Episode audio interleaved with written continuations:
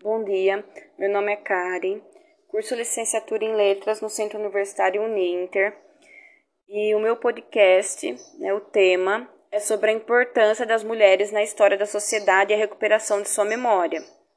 Então, durante toda a história, as mulheres tiveram um importante papel na luta por igualdade de gênero e direitos sociais.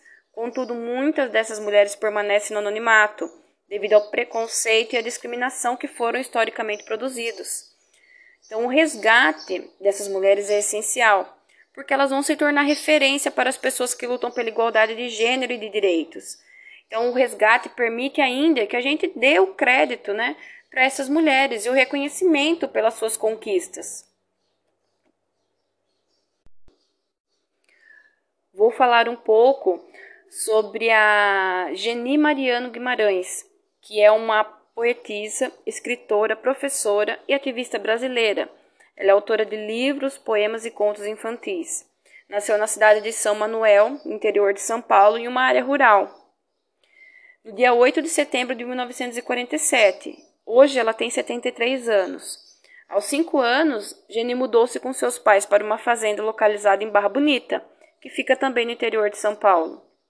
Ela iniciou a sua carreira publicando poemas nos jornais da cidade e, na década de 1980, aproximou-se do movimento negro.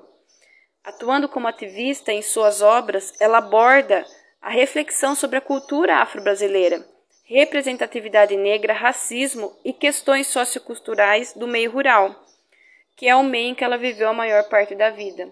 No final dos anos 1980, escreveu a obra autobiográfica Leite do Peito e também A Cor da, ter da Ternura, que recebeu o prêmio Jabuti e Adolfo Eisen.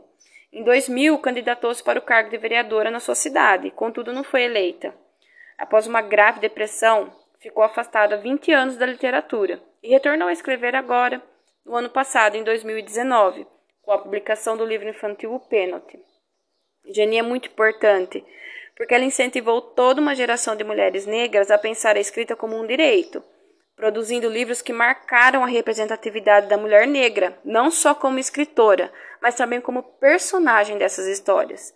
Ela contestou valores vigentes à sua época, reforçou positivamente a sua identidade étnica e de gênero, e em suas obras voltadas ao público infantil rompeu com os padrões e valores eurocêntricos e hegemônicos que marcaram por muito e muito tempo a literatura infantil brasileira. Infelizmente, não há lugares de memórias né, em homenagem a Geni, nenhum lugar de memória. Porém, ela foi homenageada na 15ª edição da Balada Literária e na abertura foi exibido um documentário que leva o seu nome. O documentário foi gravado na casa da escritora em Barra Bonita. Eu acredito que a memória dessas mulheres poderia ser melhor registrada e melhor preservada. Por exemplo, na minha cidade, eu constatei que há muita dificuldade em encontrar informações sobre as mulheres que tiveram importante papel social. Existem museus, é, ruas, bibliotecas e centros de saúde, ONGs, que levam né, o nome dessas mulheres.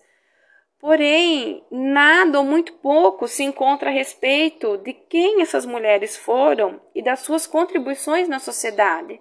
Então, acredito que a história de vida dessas mulheres e as suas contribuições deveriam ser resgatadas através das, de bibliografias escritas de forma virtual ou de forma física. Sendo assim, durante a visita, né, ou a procura a tais lugares que levam o nome dessas mulheres, não saiamos sem conhecer a história e a importância das mesmas na sociedade.